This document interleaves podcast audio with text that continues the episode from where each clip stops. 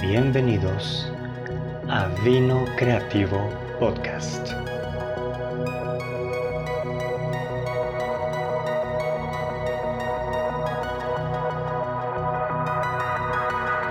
Vino Creativo Podcast.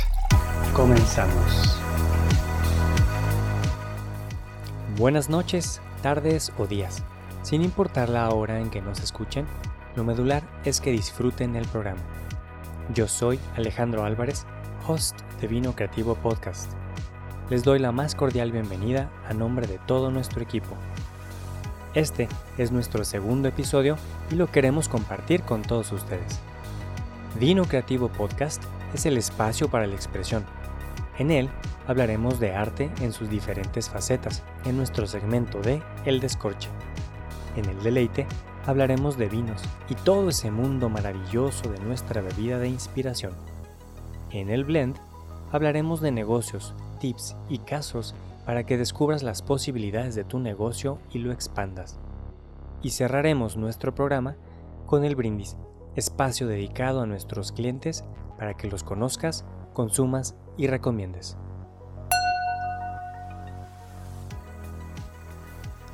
Arrancamos con mucho gusto nuestro primer segmento, El Descorche.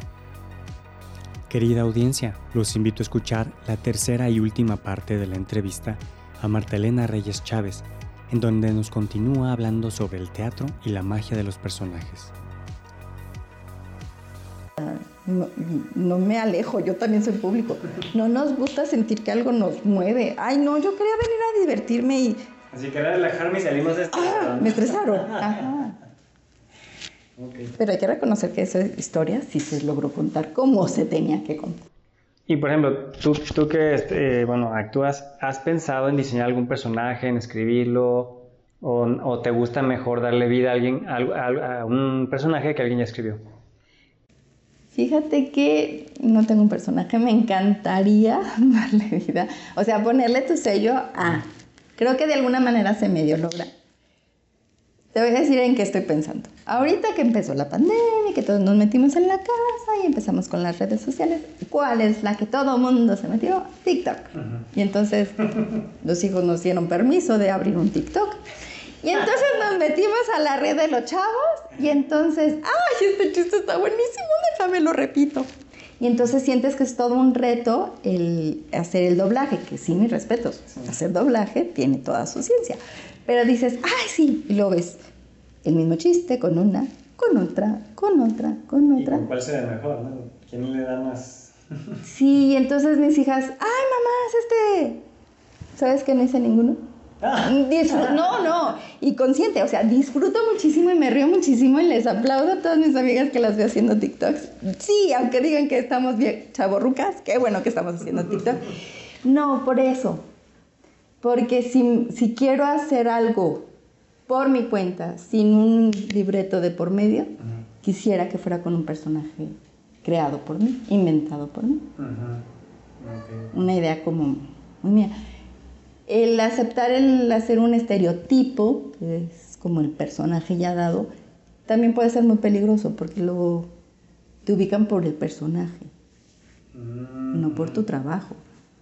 Y aquí lo ideal, o, los o las actrices o actores que yo más admiro, precisamente logran crear personajes en cada trabajo.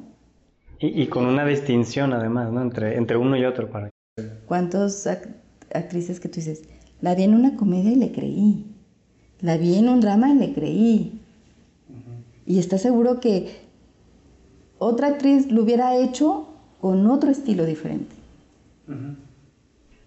Exacto, exacto. Y ahorita que, bueno, tocaste el tema de, la pandemia, si hubiera una obra, un script eh, que se llame así literal, COVID, ¿qué personaje crees que pudiera ser Marta en esa obra? Ay, pues necesitaríamos como que todo el contexto. Yo creo que a todos nos afectó el COVID de una o de otra manera, ¿no? O sea... Pero, por ejemplo, te, ves, bueno, representando una madre, bueno, así como con la vivencia que tuviste, eh, te ves, por ejemplo, siendo, no sé, a lo mejor una doctora, a lo mejor alguien de, de los que les tocó descubrir cuando recién estaba surgiendo esto y, ahora infórmalo al mundo, alguien que, se está, que le dio y se está muriendo, o de plano, es más, o alguien que ya se le murió. Híjole, es que 10.000 personajes, 10.000 personajes. Sí, digo, hay, hay, mil opciones, pero por ejemplo, ¿cuál, cuál te, como que te llama más? ¿Cuál, cuál te sentirías? Si tuviera que hacer un personaje sobre COVID, Creo que lo que me ha dolido más de la pandemia no es nuestro poder de adaptación ni el poder reencontrarnos con nuestros seres queridos, porque finalmente nos encerramos y aprendimos a convivir de otra manera y, somos conscientes de que nos hemos adaptado. Creo que la parte que me ha dolido más es la, la parte de la intolerancia y de la agresión.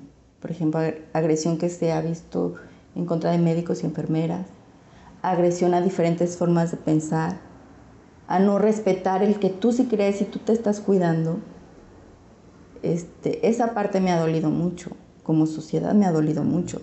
Me ha dolido mucho que creamos que unos pueden dejar de trabajar y otros no. O sea, ninguno podemos dejar de trabajar. A todos se nos movió el tapete.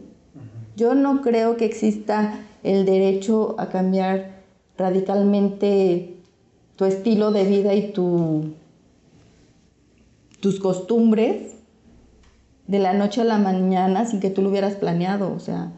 Sí, porque todo fue así. Nadie estaba preparado y el hecho de que unos a otros estén atacando porque, pues sí, como él tiene, tú no sabes, o sea, tú no sabes, más allá de tus paredes no sabes. Esa parte de intolerancia creo que me dolió mucho. Creo que si tuviéramos que trabajar el tema de COVID como en una representación, me gustaría hacer algo bien planeado, bien pensado, como para que moviera esa parte de de tratar de ser. Este, tocar esas fibras y que la gente pues no se caiga en esa cuenta de, híjole, sí nos estamos pasando en, este sentido, estamos siendo intolerantes. Es un tema de salud, es un tema que a todo el mundo nos vino a, a romper lo que teníamos planeado y no se vale meter temas políticos y no se vale ofender a las personas que sí están poniendo todo de su parte para que esto acabe hay un punto ahí distinto, ¿no? Por ejemplo, los que dicen, es que esto es un invento, no existe. Pura farsa. ¿Cómo, cómo, cómo podemos ser tolerantes contigo como sociedad cuando esto es a nivel mundial? no, y hay evidencias, obviamente. Pero me queda claro que tienen su parte de, de derecho de expresión, pero ante esta situación creo que ellos podrían ser más lastimosos a este, este tipo de situación, ¿no? El, negarte que las cosas existen, el no enfrentarlas. Y en lugar de enfrentarlas, atacar. ¿no? Todas estas cosas que se vinieron sumando al tema son las que me gustaría que resaltáramos y que los viéramos desde otro punto de vista. ¿Qué tal si en lugar de decir, ay, pobres los pobres que no están trabajando, vamos representando una casa de ricos que se tuvieron que enfrentar a este problema? Sí, que también ellos a lo mejor se quedaron sin su línea de producción en la empresa y, tuvieron y sin que... pagar sueldos y pagar seguro social y, y aguantarse incrementos en, en, impuestos por ayudar y, dice, ¿y a mí quién me ayuda? Exacto. ¿No? Igual a la que, oye, quiero irme a trabajar y no hay otra forma más que el camión y mi jefe me quiere a tal hora, pues ¿cómo le hago? ¿A quién le hago caso? ¿Al gobernador que quiere escalonar los horarios de transporte o a mi jefe que me quiere esa hora porque si no me descuenta el día? Entonces, como que esa parte de manejarla así como flachazos, así como que, ¿verdad que nos afectó a todos? Eso es lo que me gustaría representar. Fíjate qué padre, pues sí, a lo mejor eh, esta, esta idea en la que se le puede abrir los ojos a la gente, que, que bueno, el panorama cambió para todos, o así que a todos nos afectó en, en, mayor o menor medida, pero creo que eh, sí fue un cambio total, un cambio radical, a todos nos movió el tapete, pero eh, sin duda yo creo que también, y, y, por ejemplo, te un poquito de mi vivencia, eh, yo creo que si no he tenido el arte en, todas las formas en las que yo conecto con él, eh, pues me hubiera sido más difícil también llevarla. O sea, toda la gente, pues en el tiempo que estuvimos en el encierro, ¿qué, ¿qué, era lo que hacíamos? Pues bueno, acudíamos que sea escuchar la música nos relajaba, a leer un, libro que teníamos pendiente, a releer una novela que ya nos, apasionaba, a comenzar a este, ver los conciertos en línea que se estaban ofreciendo. Pues ya nos chutamos todas las carteleras que, disponibles en streaming, entonces pues creo que también eso llegó a ser una especie de ayuda para que la gente no claudicara, para que la gente pudiera seguir con una cierta esperanza, para aguantar más todo el tiempo que se tuvo eh, de, la cuarentena. Yo eso rescato, o sea, el arte surge o se basa en la, en la creatividad. Todos estamos creando al, todo el tiempo y, y no está tu mente tranquila si no pones sus manos a trabajar en una idea que tienes. Y esta pandemia yo creo que a todos lo reconozcamos más o menos, gracias a la creatividad, seguimos adelante. Creatividad a la hora de atender un paciente, ahora de qué forma lo puedo atender, le puedo dar tranquilidad sin que sea un contagio para mí o para mi familia. Este, creatividad en en leer, en llevar tus negocios. ¿Cuántos amigos inventaron productos nuevos referentes a líneas de producción totalmente distintas a las que normalmente estaban manejando? Diseñadores de ropa que están haciendo trajes para enfermeras o cubrebocas. Exacto. Todo el mundo empezó a vender cosas. Ay, hicimos una venta de garage porque teníamos un closet que no movíamos en 10 años y de pronto, ¡oh! Aquí había dinero. O sea, Sí, ¿sabes? Yo sí noto que hay mucha creatividad en, mucha gente. Exacto. Pues yo creo que entonces ya con esto podríamos hacer un muy bonito cierre. Eh, agradecerte, Marta, muchísimo de esta plática tan, tan amena, tan sabrosa que tuvimos. Eh, pues nada, invitar a nuestros radioescuchas eh, también que nos sigan sintonizando, escuchando. Vamos a tener eh, muchos más invitados también eh, que nos puedan ir acrecentando todo esta, este conocimiento, esta vivencia del arte, pero hoy fue un placer definitivamente para todo el equipo Vino Creativo tenerte aquí. Muchísimas gracias, Marta. Al contrario, muchas gracias. Es lo más bonito de la cuarentena, trabajar. Pues bueno, igual cerramos con un pequeño brindis. Salud. Gracias. Muchas gracias a ti. Bueno. Pues hasta luego, muy buenas noches. Muchas gracias por sintonizarnos. Gracias. Continuamos con nuestro siguiente segmento, el deleite, la parte más rica y sensorial de nuestro programa. Para ello tenemos a nuestro sommelier invitado, Asael. Tenemos el cierre de esta primera entrega en la que nos fue llevando de la mano Asael y que justo ahora vamos a descubrir el vino que nos trajo para esta ocasión especial mediante una cata guiada. Así que prepara tu copa y tu botella y acompáñanos. Pues nada más agradecerte primero, felicitarte por la increíble elección. Con todo esto que nos platicas, pues ahora sí que queda totalmente adecuado a la ocasión. Exacto, totalmente. Este, vamos a compartir aquí todo el equipo vino creativo y vamos a seguir pues todo, todos tus pasos de la cata. Ya ok, muy bien. disfrutamos. A, la parte de, del oído, cómo se escuchaba ese vino. ¿Cómo hacemos la cata? La cata la hacemos en tres fases. Es visual, olfativa y gustativa. La parte visual nos va a decir las características que tiene el vino. Cuando tenemos un vino que ya se ha envejecido en barrica, que en este caso tiene un envejecimiento en botella cualquier cosa que tengamos envejecimiento, en, un, en, el caso del vino tinto, el color se deteriora. De pasar de un color violáceo, brillante o colores rojos granates, se van volviendo mucho más eh, colores asalmonados o colores ladrillo. Va mm. perdiendo intensidad del color.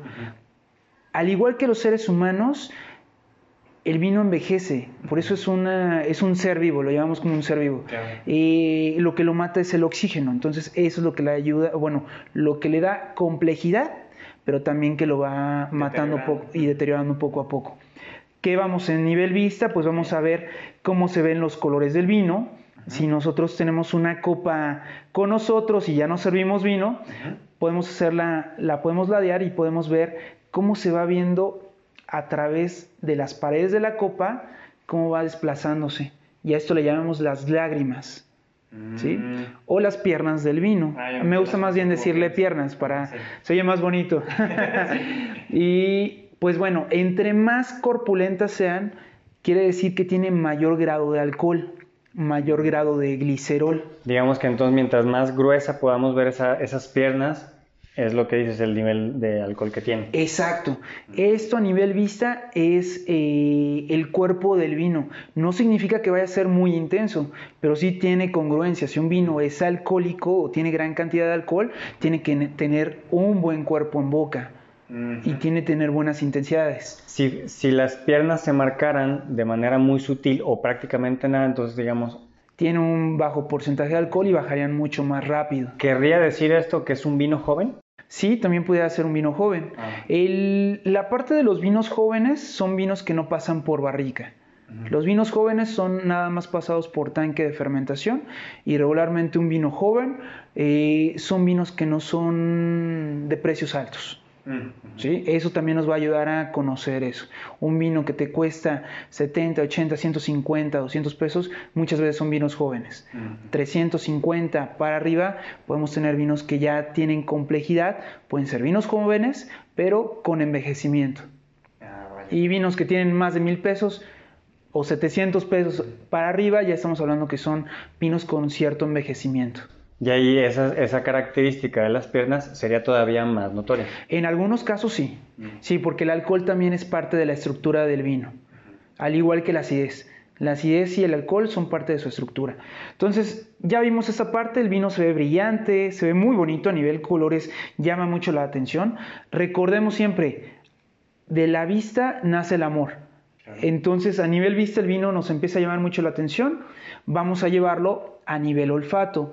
Yo lo que los invito es que empiecen a oler su vino sin agitarlo. Muchas veces lo empiezan a agitar antes de tiempo. No, en copa quieta empezamos a oler nuestro vino. Ok, entonces tomamos la copa. Lo tomamos, la manera de tomar nuestra copa es de el pie.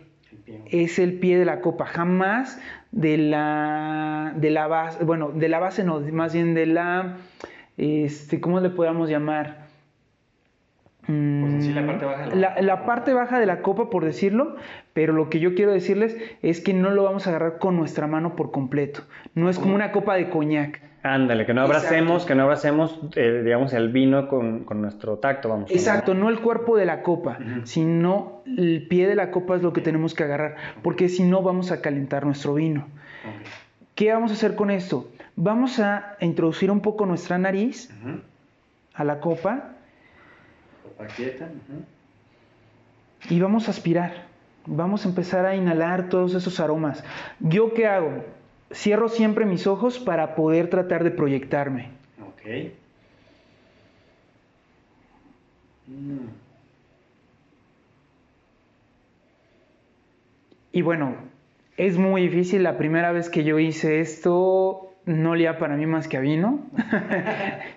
¿A qué huele a vino? A vino. Pero les recomiendo algo, cada que tengan oportunidad de comer un alimento, de ir al mercado, las frutas, llévenlos a, su olfato. Ya por costumbre no lo hacemos, pero lleven todo lo que puedan de alimentos o bebidas a su olfato. ¿Y qué vamos a detectar? Este vino te da características muy afrutadas. Para empezar, lo primero que te está dando es fruta. ¿Qué tipo de frutas? Cerezas, grosellas, frambuesas, fresas, pero no son frutas jóvenes, son frutas que ya tienen cierta maduración, no son mermeladas. Ahora, si yo todavía me voy a aromas todavía mucho más complejos, esos aromas son los aromas primarios, son las primeras características que tiene la uva. La uva es la única fruta que tiende a copiar aromas de otras frutas o de otros componentes. Entonces, otro aroma que puedo captar muy bien, aromas eucalipto, aromas a mentoles. ¿Se dan cuenta con todo esto? Se va volviendo cada vez más complejo. Esto sin agitar el vino. Todo esto nos empieza a, de alguna manera, activar una digestión. Porque ya tu cuerpo y tu cerebro manda una señal y dice, oye, eso está muy rico, quiero probarlo pero todavía no, vamos a hacerlo que se antoje todavía mucho más. Y de algún modo como que el vino también va liberando todas estas fragancias poco a poquito, ¿no? Claro, mientras más se eleve la temperatura, más se va a elevar ese tipo de aromas. Pero recuerden, siempre una temperatura adecuada para que pueda tener el alcohol controlado y no lo primero que huela es alcohol.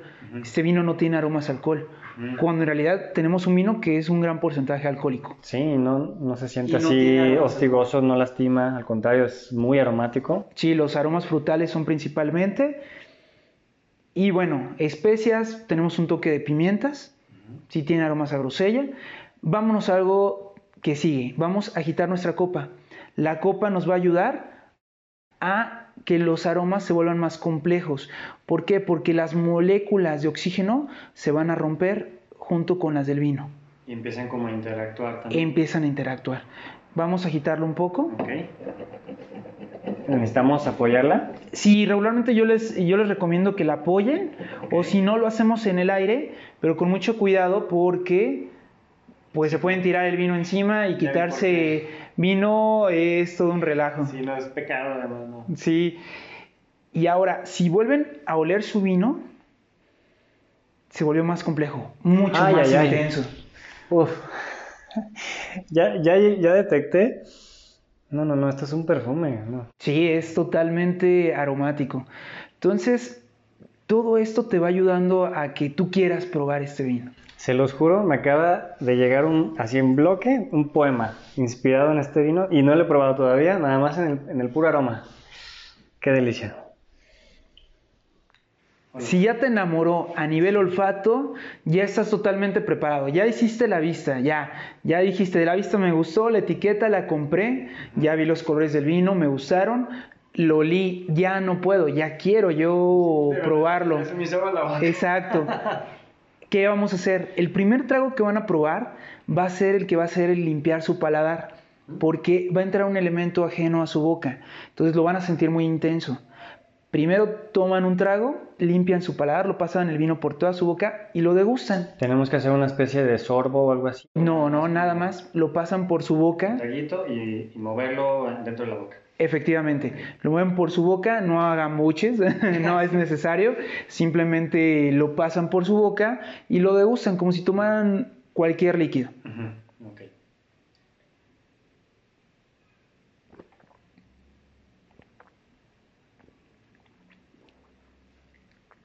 ok, ya lo sentimos muy intenso, ok.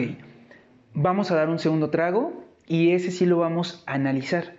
Ese análisis sí lo vamos a hacer porque vamos a ver qué características tiene.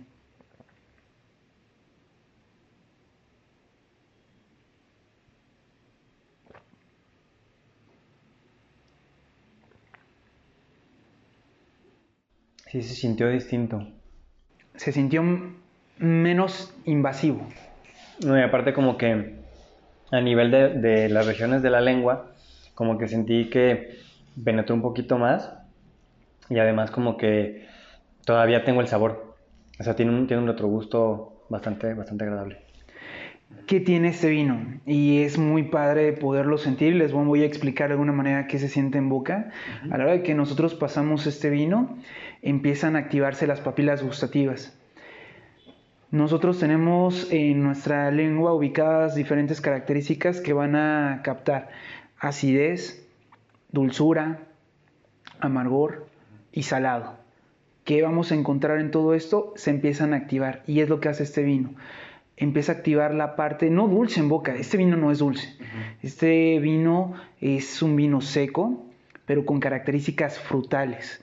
Y en boca me empieza a activar cierta astringencia. Pero no es una astringencia desagradable. Esta es una astringencia, un amargor bastante agradable, como, ¿cómo lo podemos poner eh, de alguna manera? Cuando nosotros comemos una paleta de hielo y mordemos el palito de madera, ese es el tanino, ese es sabor como a madera. O cuando comemos un plátano totalmente verde, ese es el tanino. Sí, como, ese sabor y la sensación ah, un poquito como, pues bueno, por describirla de algún modo agarrosa, ¿no? Ese sabor fuertecito que nos queda. Ah, ya. Esas características las empezamos a sentir en boca, pero no son invasivas, todo lo contrario. Lo que hace es darle cuerpo en boca y te empieza a pedir un alimento. Sientes en algunos casos, en algunos vinos, el tanino tiende a ser tan suave que se siente como si tuvieras terciopelo en boca. Aquí no te puedo decir que es terciopelo en boca. Aquí estás tomando un vino que tiene un tanino marcado con cuerpo, pero que se siente agradable, como si lo pudieras casi masticar. Y por lo tanto te dice, ok, se me antoja una carne, una pasta, un alimento. ¿Qué otro elemento vamos a encontrar en este vino? Acidez. La gente dice, no me gustan los vinos ácidos. Perdonen, pero parte de la comida mexicana, yo creo que casi todos le ponen limón a sus tacos, limón a la cerveza o limón a muchos alimentos. En realidad estamos muy acostumbrados a la acidez, pero la acidez que tenemos en este vino va reflejada más a la frescura. Es esa frescura que se plasma en boca. Los elementos que yo les decía de mentoles, eucaliptos en aromas, se plasman en boca. Entonces todo esto con, esta frescura de la misma acidez. Y esta acidez te ayuda a que se vuelva mucho más fácil a la hora de que tú vayas a degustar un alimento. Mm. Entonces todo esto te ayuda a que todos esos elementos sean más eh, degustables o más, mm. más fáciles de tomar o de consumir. ¿Qué otro elemento vamos a plasmar? El alcohol. No sentimos nada de alcohol. El alcohol prácticamente imperceptible, eso es bueno, porque te habla de que el vino está con sus elementos muy bien integrados, a pesar de que tiene un gran porcentaje de alcohol. Les voy a decir los porcentajes que tiene. Mm, tiene 13.5 grados de alcohol. Tiene un porcentaje es un, porcentaje alto. Hay vinos que tienen 14. Ah. Desde los 12 grados podemos tener algunos desde 8 grados hasta los 15 grados de alcohol. Hay algunos vinos que llegan hasta 18, pero un vino que ya de los 13 grados a los 15 grados son vinos alcohólicos. Mm. Pero ojo, este vino en lo particular el alcohol no se siente, está muy bien integrado. Estamos hablando que es un vino totalmente eh, con un cuerpo muy bien integrado y un vino redondo, porque la parte de la astringencia, la parte de la acidez y la parte del alcohol, no hay uno que, sobresalga, todo lo contrario, todos tienen armonía entre sí y por lo tanto cuando lo llevas en boca hacen una explosión de sabores. Se ayudan, ¿no? Se potencian uno al otro. Se potencializan y se ayudan. Cuando tú pones alimento en tu boca y de esta manera tomas un trago de vino, ¿qué te va a ayudar en un maridaje? Vas a tener eh, maridajes de armonía, de contraste y de esta manera, o de excitación, porque me faltó ese, cada una de esas, un platillo puede tener esas, eh, esas mismas características. Te va a potencializar el vino a tu comida o la comida te puede potencializar el vino. O las dos hacen un maridaje tan perfecto que las características van a ser tan agradables que va a ser una revolución de sabores en boca. Recordemos y para todos aquellos que vieron la película de Ratatouille, el ratoncito veía colores y cada vez que se ponía algo en su boca, hagan lo mismo. Es lo mismo en a la hora que tú degustas un alimento o un vino o cuando haces el maridaje. Eso es lo que tú sientes. Y eso es lo que te plasma este vino. Es lo que te plasman los vinos. Las intensidades, características, cómo se siente en boca. y es como dejarte llevar en ese viaje, bueno, de, primero de los sentidos y ya por último en, el sabor, cómo lo vas ahora sí que integrando a ti y la, la vivencia o la experiencia que le, que le, estás dando, bueno, obviamente al vino y por ende pues ya lo que se potencia. Bueno, vamos a pensar en, el alimento con el que lo estás acompañando, la compañía con la que estés, hace ratito lo, lo abordamos, o esa ocasión especial, pues bueno, ese, así que siempre como ese broche de oro, ¿no? Es el broche de oro y bueno, parte de esas características, pues los aromas en boca se van siendo mucho más intensos, este vino se volvió más especiado y lo interesante de todo este mundo del vino es que tú puedes dejarte aquí tu copa, puedes estar platicando y el vino se va volviendo cada vez más complejo. Entonces se va a ir desarrollando cada vez más, te va enamorando. Por lo mismo que decías del, proceso de oxigenación. Exacto. Va, evolucionando en, la copa, ¿no? Efectivamente. Y qué mejor, si estás compartiéndolo, No hay mejor, mejor manera de disfrutar un vino. Fíjate que ya este tercer trago me dejó ahí un, toquecito como, no sé, leve a canela, algo ligero también, ¿no? como a clavo. Me, dio así como más especia, ya, ya no tanto mm, como la fruta que al principio sí fue muy presente. Ahorita sí ya en este tercer trago fue bastante más notoria la cuestión especiada. Sí, la carga especiada fue totalmente importante. Eh, ¿En qué está basado? En que tenemos diferentes tipos de uva. El vino que estamos tomando está hecho a base de uva Nero d'Avola, que es una uva eh, autóctona italiana y es una de las más plantadas en Sicilia, junto con la uva Cabernet, Merlot y Syrah. Tenemos también, es, son, es la mezcla de este vino, Nero d'Avola, Cabernet Sauvignon, Merlot y Syrah. Cada una, cuatro uvas, cada una se fermenta por separado y al final se hace un conjunto. Bien, o sea, también hay un, arte en, este, en, el blending, ¿no? En, las mezclas. Exacto, en el blend. Es un vino que pasa nueve meses en barrica de roble francés. Y de ahí alcanzan también a agarrar eh, al sabor, digamos. Sí, claro, todo esto le va ayudando a evolucionar. Un vino va obteniendo sus características aromáticas, una, primero por la uva y las características de la uva, elementos del suelo, también todas esas características que te da el suelo, y ¿Qué otras cosas? La fermentación. La fermentación te ayuda, qué tipo de levaduras estamos utilizando para hacer la fermentación. Y la tercera, que es parte de la barrica. La barrica le da esas características especiadas. Este vino se va a poder desenvolver hacia aromas achocolatados, tiene aromas a tabaco este vino. Entonces, todo esto también se lo da parte de la barrica. Y entonces, y ya, por ejemplo, una vez que, eh, lo embotellan, dijiste ya es el último proceso, lleva su vida en, barrica, después pasa a botella, ahí sigue todavía pasando algún proceso, digamos. Va evolucionando, va evolucionando. O sea, los nueve meses en barrica le dieron una evolución y los siete meses en botella es para darle un reposo, pero sigue evolucionando. ¿Cuánto va a durar este vino? Dependiendo de las características. El vino que estamos tomando es un 2017 es una añada 2017. Recordemos que la añada o el año que hice tu botella es el año en que se hizo la cosecha. Ah, ok, ok. Exacto. Si yo todavía la conservo, vamos a pensar, la, la compro ahorita 2020, fue una añada 2017 y llega un 2025 porque la quiero conservar, todavía en ese lapso sigue conservando, evoluciona para bien, para mal. Eh, ¿qué, ¿Qué sucede con el vino? Todos tenemos un, un rango de vida, al igual que los vinos. Entonces, en este caso, ahorita este 2017 está en su, mejor punto. Eh, podemos hablar que en el 2022, o sí, en el 2022 ya empieza su declive. Ah, ¿Y qué va a ser su declive? Las características de la acidez va a empezar a bajar.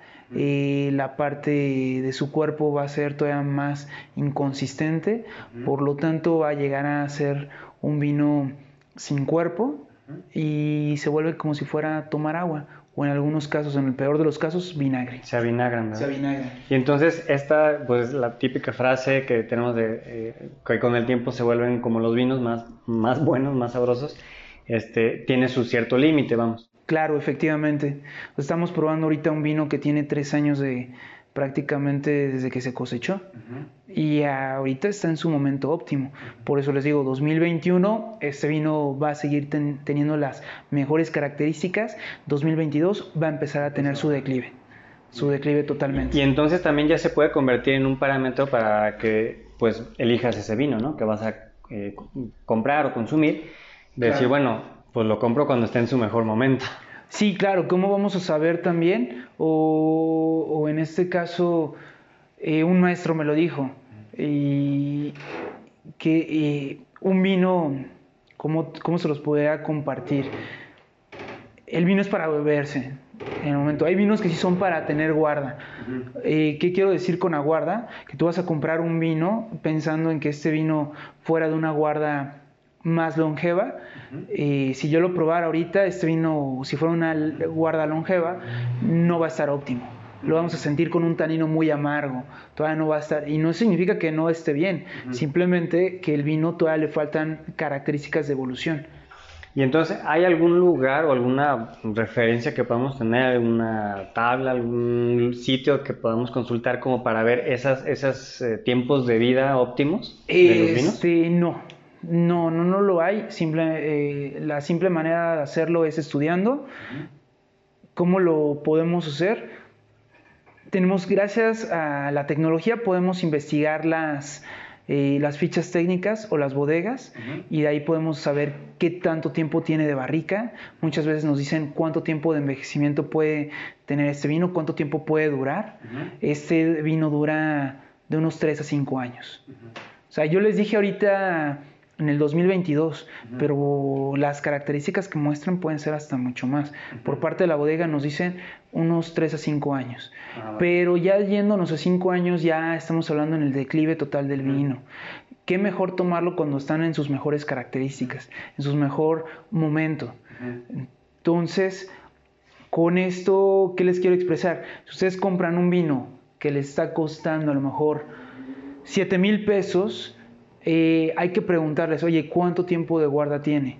Yo lo quiero comprar, no sé, para cuando eh, mi hijo, que sea aniversario, ¿no? De bodas o cualquier festividad. Ok, adelante, una grabación.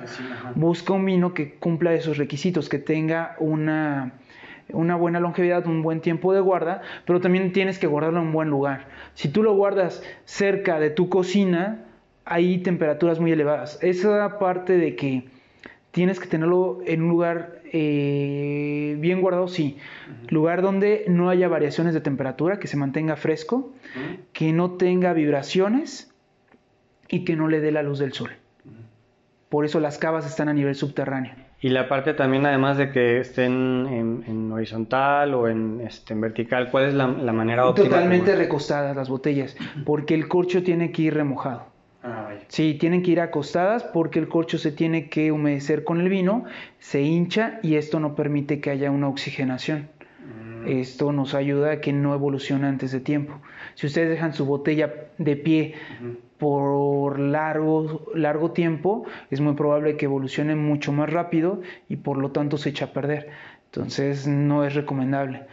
Y la parte en la que, se- este, bueno, te, te pregunto porque lo he visto en, en- muchas películas que también relativas al vino y ya, bueno, aparte por la cuestión del arte, el, el cine, este, veo que las van girando, este, ya sea cuando están pues en sus cavas o la persona que las tiene las va girando. ¿Eso también tiene un porqué, tiene un trasfondo? O... No, las van, en algunos casos es para los sedimentos que llegan a tener. Las botellas llegan a sedimentarse, los colores, o botellas que no tienen filtraciones, vinos que no tienen filtración, los sedimentos empiezan a quedar en la base de las botellas. Por eso es que vemos un hueco en la parte del fondo de la botella, porque es donde se quedan todos los sedimentos. Ah, Entonces, como el mecanismo para, que, para evitar que se acumulen y entonces al, al irlo girando siempre están disueltos, vamos. Sí, están disueltos, pero se van quedando. Ah. Es muy raro que lo estemos haciendo a cada rato, son largos procesos, pero pues hay vinos que pueden durarte hasta 50 años, 70 años en sus mejores conservaciones. Eh, parte de lo que me dijo mi maestro es, pues, ¿qué tal si no llegas para esa época? Mejor tómatelo.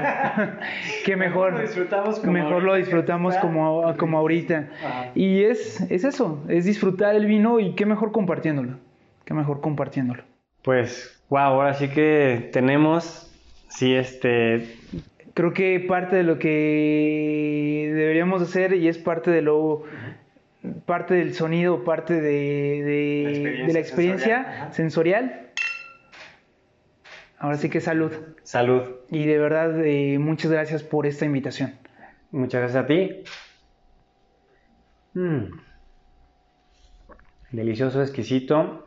El vino, nuestro invitado, y con toda esa expertise, con toda esa experiencia, compartiendo toda esta, esta maravilla, este mundo. Vamos a irlo descubriendo poco a poco. Síganos, porque de verdad, bueno, cada vez que tengamos esta sección, este segmento, vamos a ir Así que como hicimos con esta botella, vamos a hacer esas catas, vamos a ir descubriendo esas esencias, esas presencias de sabores, pues, todos los datos que nos puedes proporcionar. Claro. Eh, Nos vamos a ir haciendo cada vez un poco más eh, conocedores de ese vino y, po- y podernos abrir a esa, esa experiencia tan bonita que es, pues, eh, compartir, Sí. eh, disfrutar un, un- un buen vino, un buen producto Y pues ahora sí que, pues nada, ya nada más nos queda aquí, nos falta don Julio, que se nos está desmayando desde hace rato. Por tomarse una buena copa de vino, este, yo creo que también a ti te hace falta ahorita poder compartir con nosotros. Ya decía, córtenle, que a mí ya me urge esto.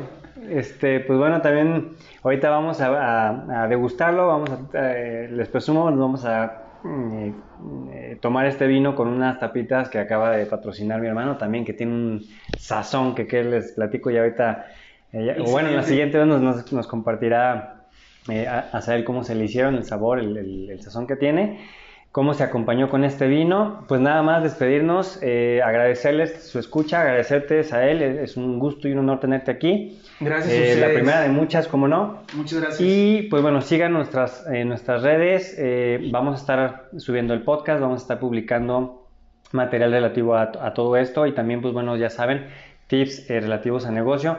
Azael, para que la gente también te pueda como ir encontrando en dónde te pueden encontrar, darnos algunos datos, digo, que puedas dar obviamente. Sí, claro que sí, miren, eh, yo trabajo para Viparmex, eh, la, la, importadora de vino se encuentra en Avenida Vallarta, 4040, ahí son nuestras instalaciones, yo me dedico ahí este, a ser asesor, asesor en ventas, y también, pues bueno, no tengo como tal una página de Facebook, no me he dedicado a eso, pero ahí mismo me pueden encontrar. Ah, como, como Asael Almarazo en Facebook, de una manera normal, si me quieren agregar alguna pregunta. Eh, para mí me gusta mucho compartir, o sea, la parte del mundo del vino es tanto mi pasión que pues ahorita un proyecto que traigo es poder empezar a armar eh, de alguna manera cursos sobre el mundo del vino y, e ir instruyendo esta parte de la cultura. Pues miren, aquí ya está así que el comercial para cuando los lancemos, porque los vamos a lanzar con vino creativo, para que se apunten, se inscriban, sean los primeritos. Bueno, obviamente yo voy a ser ahí el número uno en la fila, porque ah, esto está más que delicioso. Muchas gracias, ahí te espero entonces. Ya lo han escuchado, él es Asael y lo tendremos de vuelta en nuestros siguientes episodios compartiendo más información interesante y haciendo catas de vinos exquisitos. Te invitamos a que los pruebes tú también, para tu cava personal o bien ese regalo especial. Estamos de vuelta en el tercer segmento, el blend, con nuestro experto en negocios, Oscar. Esta es la tercera entrega Sigue conociendo, de la voz de nuestro experto, los puntos clave que fortalecen tu negocio. Entonces, ok, ¿qué hago? Tengo el equipo de cocina penitas, bueno, pues sacrifico uno de cocina, ¿sabes qué? Lánzate para allá, o veo quién tengo libre, lo pongo en lo... o por ratos, pero tomo una decisión. Pero no dejas de cumplir esa función. Si no es de que, ah, no vino la cajera, pues no abrimos, porque no hay quien cobre, pues no, ¿verdad? O sea, y todos los demás, pues ya se quedaron sin día de pago, los clientes pues, ah, estos abren cuando quieren y cuando no, no, etcétera, ¿no?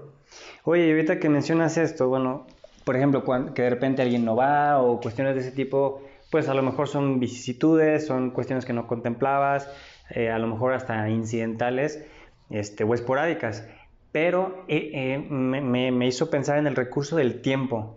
El tiempo también es algo que se tiene que tomar en cuenta, sí, no, qué tanto impacto. Por supuesto, o sea, volvemos a lo mismo de, de lo que no puedes medir. El tiempo se puede medir. Tengo ocho horas a mi empleado, ¿no? Tengo, tiene que hacer cierto proceso. Ok, entonces, este proceso se tiene que hacer de tal manera en, un X tiempo y luego te, te, encuentras, es que yo hago mi trabajo y ya después me pongo a, en el teléfono o a platicar o lo que sea. Muchos, es que sí estoy haciendo mi trabajo, sí, pero lo estás haciendo más lento, estás eh, retrasando la producción. Sí, porque todo va en cadena. Sí, es una cadenita. Eh, las las este, armadoras o las empresas electrónicas que es, falla una línea y te para tres, cuatro líneas adelante y, eso, y de aquí que la vuelves a echar a andar, pues pasaron un día, ocho horas, esas ocho horas es un dineral y lo tienen contabilizado ellos. O sea, oye, que se pare un minuto tal línea me cuesta tres millones de pesos. En esta línea. Y, échale las demás, porque si, me, si ya me retrasé Este, y no, y tengo contratos de tiempo de entrega. Si me retraso con el tiempo de entrega, es una, una penalización. Entonces es un dineral.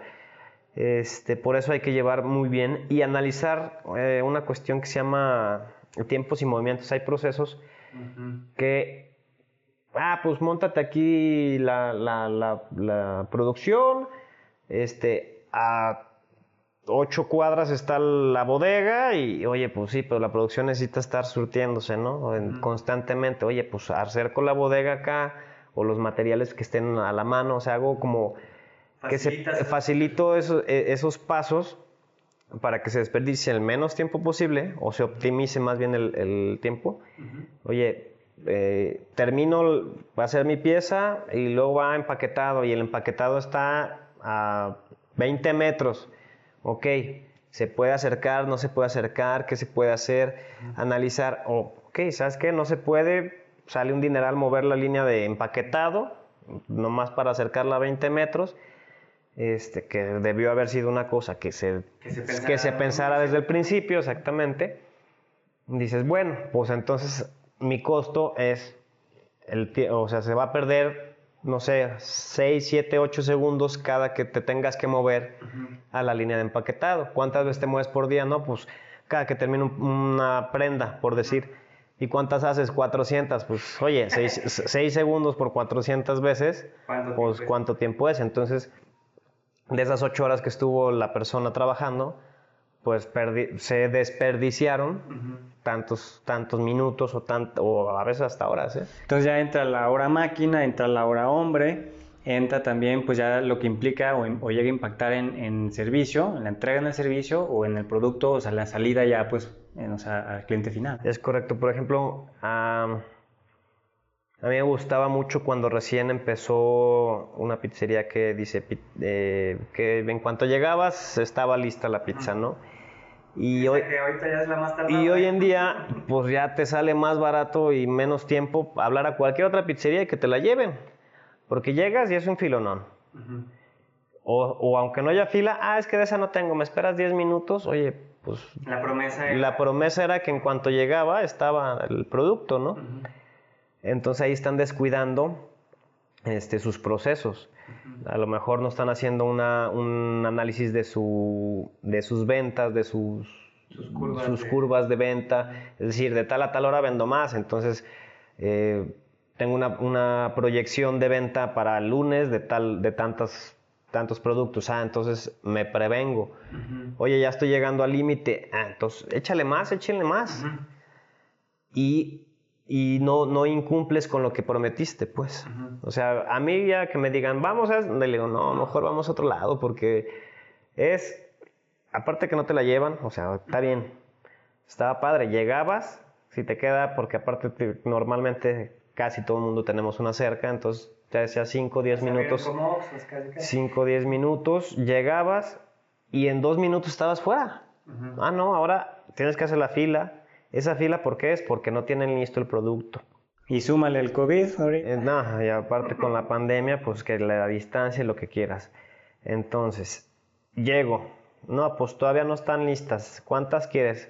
Imagínate que llega uno adelante de ti que quiere seis. Y tú quieres una. De aquí que hagan las seis de él para que después tú les digas que quieres una y se tarden 15 minutos o 20 minutos en darle sus 6 y luego otros 5 o 10 minutos en darte la tuya. Ya te aventaste media hora, 40 minutos. Una hora, pues mejor estás en tu casa donde estés y pides por teléfono. A lo mejor no es el mismo precio, pero cuánto vale tu tiempo también. Excelente, no, pues yo creo que con esto ya nos da muchísimo norte eh, a todos los emprendedores, toda la gente que quiere comenzar su negocio. Bueno, ¿qué, qué, qué cuestiones tengo que considerar? Pues para que de alguna manera yo pueda garantizar que no voy a morir en el intento. Y si ya empecé, digo, bueno, a lo mejor no fue la mejor práctica, a lo mejor no tuve esta guía, a lo mejor, bueno, lo que quieras, pero ahorita nos están escuchando, conocen a Vino Creativo, nosotros podemos apoyar en todo este proceso, que es parte justamente de lo que hacemos y es tu área de expertise, obviamente tú eres el que te encargas de esta cuestión, pero, este, pues bueno, así que eh, ya nada más pues da, las, eh, eh, las, palabras eh, de cierre, un, tip final así como para que se inspiren, se motiven y pues, pues también le tengan fe a, su negocio, que, que, no claudiquen, que no pierdan esa esperanza de que pueden llegar a crecer. Bueno, primero que se... que no tengan miedo. O sea, problemas va a haber siempre, en cualquier negocio y a cada rato. Entonces, hay que estarse preparando constantemente, este, no quedarse con, con, ah, yo sé mucho de matemáticas y hasta ahí, oye, pero quiero poner un curso de, digo, dar clases de matemáticas, ok, pero ¿cómo las vas a dar? ¿Cómo las vas a cobrar? O sea, si sabes hacer matemáticas y explicarlas bien bonito, pero no sabes cobrar el tiempo que tú le tus clases, ah, ok, asesórate, cuánto cuesta tu tiempo, cuánto necesitas, cuánto te cuesta no, pues que las doy en mi casa, sí, pero necesitas el internet, eh, arreglar la salita, todo eso, ah, que, ah, que venga le doy el refresco, el café, ah, todo eso te cuesta. Entonces son, este, ah, no, pues entonces no doy café ni agua, pues no des, oye, pero ¿y tu competencia sí da? Es que me cuesta, ah, pues métele en el costo, saca tus costos, o sea, este, analiza todo este, Entonces, como abrir, abrir el panorama, o sea, sí soy muy bueno, y a mí me, eh, una, también algo que me gusta es que mucha gente, cada vez más gente hace lo que le apasiona y, este, y se prepara y se amplía y, oye, pues a mí me gusta hacer este, muros verdes, ¿no? Y soy un experto y te sé de tierra, ta, ta, ta, ta. Oye, pues qué padre, ¿cuánto me cuesta? Ah, pues es que mira, pues serían tanto de las... Ah, es como los albañiles, bueno, los maestros. Que cobran muy al tanteo, ¿no? Eh, hay unos que no. Hay unos que te sacan, que te saben sacar áreas y todo, y a lo mejor no terminan ni la, ni la primaria, y con trabajo saben escribir, pero te sacan el área del, del, arco y cuánto va a ser de pintura y cuánto va a darle rinde la pintura que usan y cuánto, ah, y tengo dos calidades, esta y esta, y ya saben exactamente cuánto le van a ganar. Y cuánto se van a tardar, porque aparte, ah, traigo a tres chavos y los traigo en friega, o, ya sé que este es más flojonazo, entonces, pero es bien bueno para los terminados, entonces pues este mejor lo, lo guardo un rato y ya que terminen, ahora sí ponte tú a chambear, ¿no? Eh, pero entonces prácticamente también esto me agrada, que es la parte como de eh, encontrar esa pasión, encontrar eso en lo que eres eh, destacado, en lo que eres bueno, y, y por qué no incursionar aventarte, creer en ti, eh, lo que dices, no tener ese miedo, lanzarte, o aunque te dé miedo, pues lanzarte. Sí, no, el, el miedo te, te, paraliza y si no, si no te avientas, pues te vas a quedar parado, ¿no? Y, y quejándote de tu chamba que no te gusta, pero oye, ¿por qué no te cambias de lugar de trabajo? No, pues que aquí me pagan X y ya es seguro. Pues seguro es que nos morimos. Porque es, al día siguiente te pueden correr, puedes tener un accidente, puede pasar mucha, puede llegar un otro un nuevo jefe que hace corredero y se trae a su plantilla.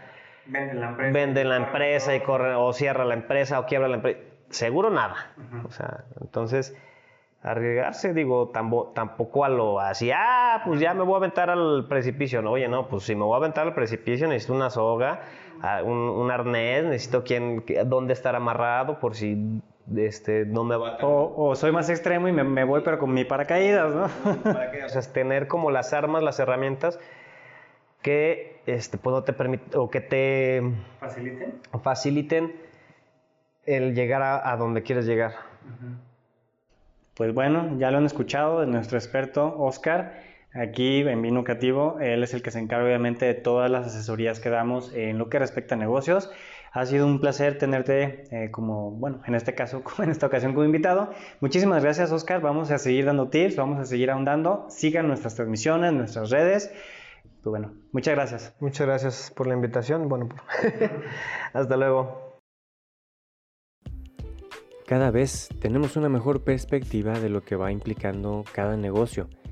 Sigamos escuchando a nuestro experto en el siguiente episodio. Querida audiencia, nos acercamos al final de nuestro programa, pero continuamos con nuestro último segmento, el brindis. Seguimos con la tercera parte de la entrevista con la odontóloga Gaby Vázquez de Dental Familiar para conocer cómo fue su experiencia de trabajo con vino creativo.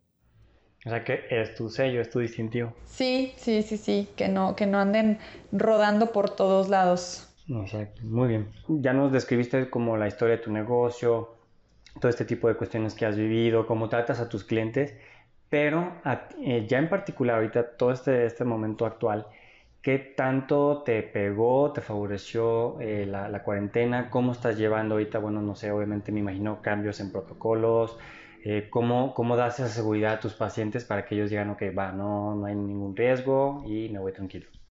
Pues la verdad es que en un inicio de la pandemia me dio muchísimo miedo. Dije, hoy voy a tener que cerrar y pues es complicado porque a fin de cuentas pues estás en la boca del paciente, o sea, justo te contagias de saliva. Entonces sí hubo una parte donde me dio mucho miedo, pero otra parte fue como, pues es que también tengo que seguir trabajando y puedo seguir trabajando porque es parte del sector salud. Entonces al principio solo era por citas, no era todo el día, era a lo mejor la mitad del día y eran pocos pacientes. Pero la verdad es que muchos consultorios cerraron, o sea, por el miedo, por el, ¿sabes qué? La verdad no. Y nosotros pues no, no cerramos, o sea, estuvimos como de una manera alterna y honestamente a mí la pandemia me ha favorecido muchísimo porque gracias a que otros consultorios cerraron, pues me estuvieron buscando, oye, estás abierta, estás trabajando, tengo este problema, es una urgencia y yo vente, claro, por supuesto. Y este, digo, dentro de, todo, pues ya tenemos ciertos protocolos que, ya se manejaban, como la, o sea, la limpieza, el esterilizado del material, eh, la limpieza de paciente y paciente. Agregamos las batas desechables entre paciente y paciente, las caretas, pues el, el diferente cubrebocas. Y la verdad es que, pues gracias a Dios, ninguno de los del equipo nos hemos como enfermado ni nada y pues hemos tenido mucho trabajo, mucho trabajo. Entonces la verdad es que a mí la pandemia sí, sí me favoreció. Ah, mira, pues qué bueno, así que creo que hubo, hubo muchos negocios a los que sí de plano les los tumbó demasiado, pero mira, qué bueno que no fue el caso tuyo y que también eh, pues estás en, así que en todos aquellos a los que incluso como que hasta les fue mejor. Ok. Bueno, pues así que ya estamos prácticamente llegando eh, al, final de la entrevista.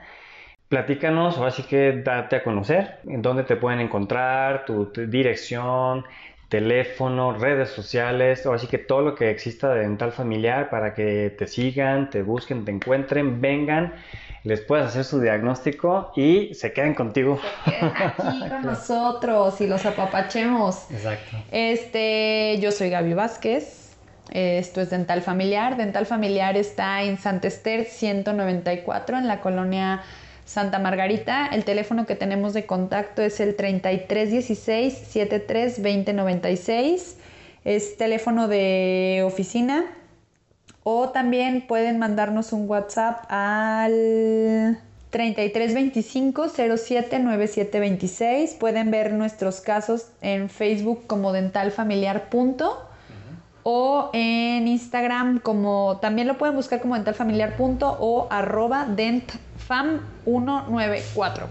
Ok, ok, muy bien. De todas maneras vamos a estar poniendo todos los links de, nuestros entrevistados eh, para que los busquen por ahí, lo escuchen, nos sigan. Y ya como cierre, ¿qué, qué, experiencia fue la que viviste en la colaboración con Vino Creativo y cómo has notado como ese resultado, eh, pues así que favorable hacia adentro familiar? Me gusta, o sea, el tema del, del, del clip, wow, me encanta, porque hicimos ese, como esa unión de, Gaby, ¿qué te gustaría? O sea, me captaron perfecto la idea este, y quedó padrísimo el video, la verdad. Y el hecho de las fotos, o sea, es, como, como darle más imagen a tu negocio. Y también he tenido mucho paciente así de, ay, es que te busqué en Facebook y fuiste la primera que me saliste y vi unas fotos padrísimas y me encantó y me recomendaron. Entonces, la verdad es que sí he, visto mucho, mucho crecimiento y, y, bueno, estoy encantada con Vino Creativo. La verdad, me, me entienden luego, luego lo que a lo mejor doy mucha vuelta, pero me aterrizan así de, ah, esto, Gaby. Sí, eso fue esto. Y yo, sí, justo eso. Sí, sí, sí, totalmente. Es que fíjate, creo que aquí eh, dices que hicimos como esa conexión y creo que también parte de la esencia de vino creativo es un poquito como la tuya, de decir, bueno, yo quiero ofrecer ese servicio de calidad con calidez, como ese entendimiento y que realmente logremos proyectar esas ideas pues de nuestros clientes. Digo, para ti son tus pacientes y les das ese tratamiento, los chiqueas, este, que se vayan contentos y sonrientes. Y para nosotros pues también es como esa, esa parte como de, bueno, captar esa idea, aterrizarla bien y que la vean pues obviamente reflejada y con pues un resultado favorable. Ese match. Exacto. Pues bueno, ahora sí que agradecerte muchísimo habernos recibido. No, hombre, a ustedes. Fue un gusto eh, pues para mí poderte entrevistar, estar aquí. Digo, no pudimos estar todos los eh, miembros del equipo eh, de Vino Creativo, pero los invitamos a que sigan nuestras transmisiones, nuestras emisiones. Este es el primer episodio. Y cerramos con esto la sección de El Brindis de Vino Creativo con Gaby Vázquez y Dental Familiar. Muchísimas gracias por la invitación, es un gran honor. Muchas gracias, hasta luego. Si a ti también te interesa saber más acerca de los servicios que ofrecemos, ya sea porque estás emprendiendo, incursionando en el mundo digital, te quieres expandir o te viste impactado por la situación COVID y quieres revertir sus efectos en tu negocio, acércate y pregunta por nuestras catas creativas a nuestro WhatsApp, por Messenger o correo electrónico. Eso fue todo por hoy. Muchas gracias por escuchar Vino Creativo Podcast. Síguenos en nuestras redes sociales, Facebook, arroba Vino Creativo, Instagram, arroba vino-creativo-bi, nuestro canal de YouTube, Vino Creativo, en donde encontrarás los segmentos de cada episodio por separado, nuestra página web vinocreativo.net o también puedes escribirnos un WhatsApp al 33 11 76 98 90. Muchas gracias por escuchar. Por el arte y los negocios, salud. Comparte.